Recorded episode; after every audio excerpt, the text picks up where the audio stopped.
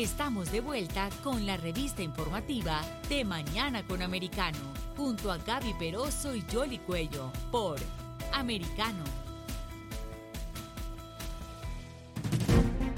Continuamos con más informaciones aquí en De Mañana con Americano y como les comentábamos en la primera parte del programa, se cumple un año de esas emblemáticas eh, protestas que se dieron eh, en Cuba y también eh, en otras ciudades del mundo para justamente denunciar la dictadura por más de 60 años. Esto dejó una represión sin precedentes en la isla, más de 1.400 detenciones. Muchas de estas personas continúan sometidos a un proceso judicial otras se vieron forzadas a dejar la isla. Pero para conocer un poco más sobre todo lo que ha ocurrido durante el último año, hemos invitado a Jorge García Pérez.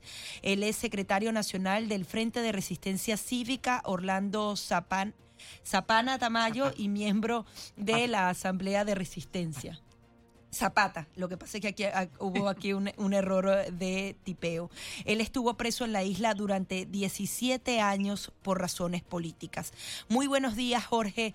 Tú precisamente eres el testimonio de lo que era la represión del pasado que continúa en el presente. ¿Qué nos puedes comentar? Bueno, sí, bueno, me, bueno decirle que hoy es un día eh, sumamente histórico y muy conmovedor para todos nosotros. Yo, primeramente, porque uno de los arrestados en esa protesta del día 11 es precisamente mi hermano materno, el sacerdote Yoruba Loreto Hernández García, quien fue sancionado a siete años de prisión y su esposa a ocho años. Eh, eh, yo creo que es importante, eh, si es importante, las protestas que tuvieron lugar, más importante es que esa sublevación, que esa rebelión, que esa llama de resistencia que estalló eh, ese día aún se ha mantenido latente, con diferentes ribetes, con diferentes proyecciones, pero el, el, el, ansia de libertad, el clamor de libertad del pueblo cubano no ha cesado en ningún momento. Y lo, lo vimos cuando el concierto de Varela, los gritos de libertad, lo vimos en las protestas en diferentes centros de estudios, como la Universidad de Camagüey, cuando la juventud comenzó a corear. Lo hemos visto en las declaraciones, en la, en la firmeza de los prisioneros políticos, que ninguno se retractó en el juicio, eh, sus familiares que se han mantenido firmes, y lo hemos visto en la aparición de letreros que están ocurriendo. Yo creo, yo no creo que hoy en Cuba, ojalá me equivoque, vaya a ocurrir una manifestación al estilo del 11 de julio. Pero sí estoy convencido que muy pronto va a estallar otro 11 de julio en Cuba, pero no tiene que ser específicamente el 11 del mismo día, ¿no? Y lo digo por varias razones. En primer lugar, porque las causas que conllevaron al pueblo de Cuba a lanzarse a las calles el día 11 de julio aún permanecen y sobre todas las cosas que el régimen no cuenta con soluciones que aportar. Y dentro de este contexto aumenta la, la oposición, aumenta la indignación y aumenta el, el enfrentamiento entre el pueblo de Cuba y eh, el régimen. Pero, Antunes, la, porque la expectativa, yo creo que la esperanza que había, y cuando se habla de sin precedentes, lo que sucedió hace un año, justo un día como hoy, cuando fueron los jóvenes también que estuvieron en diferentes puntos estratégicos de la isla y, todo el mundo tenía como esa ilusión, pero el régimen hizo lo que siempre ha hecho y es eh, que se organiza, porque originalmente Díaz Canel, como para hacer un recuento de pronto de las personas que eh, no eh, no, no, saben o no recuerdan lo que sucedió eh, en, esa fecha y, la ilusión que había que de pronto podría eh, ser el comienzo, porque también se ha producido ese relevo generacional, porque ya el régimen lleva 62, 62 años en, el poder y no cambia nada. Es decir, hacen las transiciones, se murió Fidel, Raúl la deja, pero sigue mandando y está Díaz Canel, pero parece que ah, sigue esa continuidad y al final lo que se quiere es esa libertad que estaba buscando, es, esa juventud. Y hasta ahora lo que han hecho es reprimir, hacer esos juicios sumariales, después eh, unas sentencias de más de 10 años a, muchos de, de, estos jóvenes, incluso algunos menores de edad. Y entiendo que uno tiene que ser optimista, pero la realidad es que la represión ha conseguido el objetivo y es que la gente está un poco calmada a pesar de todas esas manifestaciones que mencionabas. Mira, yo creo que, eh, bueno, esto es irónico y sin ilusión, creo que que esto está porque eh, ese aumento de, de, esperanza, porque su represión. Estamos teniendo eh, eh, estamos teniendo como problemas con la comunicación. Si puedes de pronto fijarte en un lugar en el que podamos eh, tener mejor recepción, te lo vamos a agradecer. La falta de libertades, tú le sumas las carencias económicas, la desesperanza de la juventud. Realmente estamos al borde de un estadio social donante. Vamos a hacer una cosa, eh, vamos a, mejorar la llamada porque estamos perdiendo un poco el, contacto y la idea de lo que queremos eh, escuchar precisamente de Jorge García Pérez Antúnez. fue preso político, fue uno de los que también estuvo liderando eh, parte de esa causa para poder eh, lograr eh, que Cuba sea libre del régimen comunista. Sin embargo, eh, no se pudo. Él reside aquí ahora en el sur de la Florida, es decir, que tiene conocimiento de primera mano también de todo lo que sucede con ese régimen y de las torturas y de todo a lo que someten a, a todas estas personas que lo que hacen es expresarse y pronunciar su derecho a la libertad. Esta serie de movimientos que también han surgido, los jóvenes eh, que a través de su arte se han querido expresar y que han sido detenidos y en efecto hay que resaltar eso, ¿no? Eh, el hecho de que no han dado su brazo a torcer y hay otros eh, líderes que están allí y que siguen siendo parte de ese movimiento emblemático de libertad para Cuba. Antunes, creo que ya hemos restablecido la comunicación. Si puede redondear lo que acababa de decir, porque no pudimos escuchar muy bien debido al, inconveniente técnico. Adelante. Ok, no, yo, o sea, yo decía que el régimen se encuentra en una encrucijada, porque si a la falta de libertades, a la, a la, represión misma, eh, eh a ello le sumamos la, la alta carestía que hay, el, nulo poder adquisitivo prácticamente del cubano, el hambre, la desesperanza, la falta de atención médica, la mortandad. Si el régimen se encuentra eh, realmente en un callejón sin salida. Y yo decía que las causas por las que el pueblo de Cuba, las causas por, o sea, que las causas las que, por las que el pueblo de Cuba salió a protestar el 11 del pasado año, eh, aún se mantienen. Y yo creo que son mayores, están las condiciones. Y eso, sumado a la que el carece de soluciones que aportar, eh, nos hacen pensar, nos convencen en que muy pronto estallará en Cuba otro 11 de julio de consecuencias que van a ser realmente la caída del propio régimen. Porque hay, hay algo muy importante, y es que el pueblo de Cuba está convencido de que con los gobernantes y con su, con su continuidad van a poder tener el futuro, la prosperidad económica y la libertad que necesitan.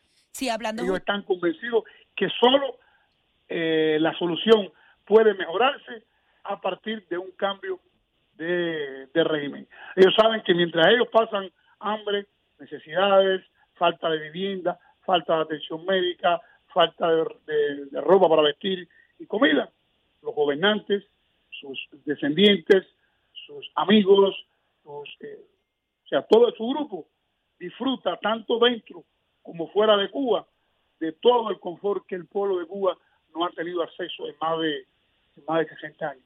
Yo tengo mucha fe mucha fe que las calles de Cuba pronto estallarán en una sonada protesta que dará el traste con la dictadura. Tengo fe en esa juventud, tengo fe en ese pueblo, tengo fe en las tradiciones de mi pueblo y creo que aunque la situación se, se torna difícil, creo que, que aunque la represión se torna más marcada que nunca, el ansia de libertad del pueblo de Cuba es mucho más grande que la misma represión. Sí, hablando justamente de esas nuevas generaciones, hemos visto a través del arte cómo el mensaje de lo que sufren los cubanos se ha conocido a nivel mundial, porque sabemos que eh, la revolución durante décadas trabajó para justamente contrarrestar la imagen y hacer parecer de que, bueno, de que la revolución ha sido una bendición para la isla, ese llamado mar de la felicidad. Sin embargo, estos jóvenes yo creo que han extendido de una manera mucho más eficiente a través de las canciones lo que sucede en la isla. ¿Tú crees que ese cambio de percepción del mundo también podría ayudar a futuro a un cambio en el régimen cubano? Sí, sí, sí, claro, evidentemente que sí, evidentemente que sí. El régimen eh, fue muy fuerte, fue muy poderoso y fue muy efectivo en la en la propaganda. Eh, vimos esa, eh, o sea, cuando vimos a la mayoría de las personas que salieron el pasado 11 de julio, que lo vimos en las calles, la mayoría eran jóvenes, la mayoría eran muchachos nacidos con la más llamada revolución, muchos eran negros, y digo negros porque yo también soy negro y yo sé que la dictadura cubana ha utilizado y utiliza a los negros como arma de como arma de propaganda que los negros tienen que estar eternamente agradecidos a la revolución que los negros no tienen el derecho de, de protestar y efectivamente esa alta presencia de, los, en los sectores populares, de los barrios marginales, de los barrios populares, aterrorizados a la dictadura. Y yo creo que, el momento está a llegar, está a llegar y tengo mucha fe en que Cuba va a ser muy libre muy pronto. Ojalá que así sea, pero la realidad también es que eso ha eh, llevado a un éxodo de muchos cubanos que desesperados no ven ninguna solución a, la situación que se está viviendo en la isla y de hecho eh, están tratando de incluso de ingresar aquí a territorio de los Estados Unidos. O sea, el guardacostas había indicado que interceptó por lo menos a 3.000 cubanos por la frontera. También una gran cantidad de cubanos han estado tratando de, cruzar. Y esa es otra de las tristes realidades eh, eh, que, tienen muchas personas. Al no ver que se va a solucionar nada y que no cambia nada y que no hay futuro, lo que hacen es buscar en otro país. y por supuesto, uno de los que está cerca es este, ¿no? Claro, pero yo, yo, mira, yo creo que eso no nos quita el sueño. mira, yo, eh, yo siempre he dicho que los, los, procesos de liberación nacional, ya sean de corte cívico o corte armado, siempre han sido encabezados y llevados a cabo por las minorías. La masa popular se suma siempre al final. Yo recuerdo cuando nosotros estábamos en prisión, yo estuve 17 años y 38 días en la prisión, y, y cuando sacábamos la cuenta per cápita, yo decía, bueno, yo soy de un municipio que se llama Placeta. ¿Cuántos prisioneros de Placeta hay? Yo solo o, quizás otro más. Cuando, cuando em, los muchachos estaban alzados en el escambrayo, estaban las conspiraciones a principio de la dictadura, la masa del pueblo gritándole paredón.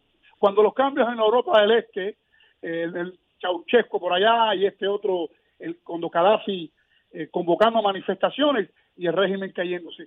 No podemos hacerle mucho caso, eh, no podemos hacerle mucho caso a eso y hay una, hay una, hay un presagio un que dice que cuando más oscura está la noche es cuando está ahí el amanecer. Tenemos fe en que va a haber el cambio, porque no solo eh, es algo estratégico, sino una necesidad que se impone. Así que yo estoy, tengo mucha fe. Cuando yo vi a esos jóvenes gritando libertad, cuando yo vi a esos jóvenes eh, abucheando a Díaz Canel o abucheando a, a Ramiro Valdés, sin prácticamente conocer la historia como la conocemos nosotros los mayores, realmente eso me dio, eso me dio eh, fuerza, me dio aliento y dije, bueno, nuestro sacrificio de años de prisión no fue por gusto. Es difícil, la situación de Cuba ha sido mucho, muy difícil, ha habido mucha complicidad internacional, mucha complicidad internacional, sobre todo por parte de estos gobiernos demócratas, y yo creo que bastante ha hecho, yo creo que el pueblo de Cuba ha, ha mostrado valentía y ha mostrado perseverancia y una prueba de ello es que las cárceles de presos políticos nunca han estado vacías. Siempre han habido personas que, como dice nuestro apóstol José Martí, llevan el decoro de muchos hombres. Y nada, yo tengo mucha fe que yo creo que este es el año de la libertad.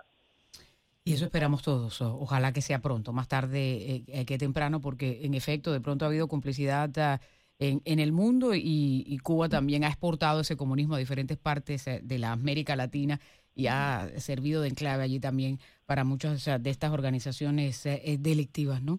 estaremos muy pendientes, por supuesto, de las actividades que se realicen y de cómo transcurre este aniversario em, del 11 de julio.